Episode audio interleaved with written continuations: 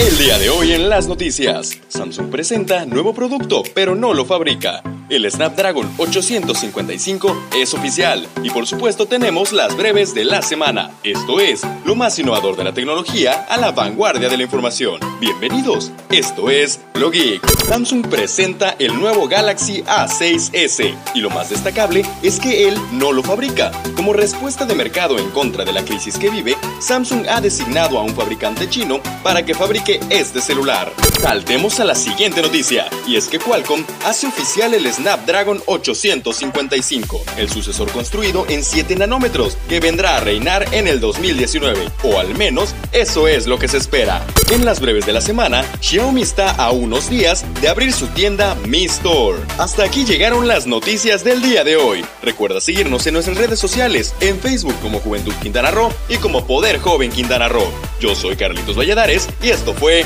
Lo.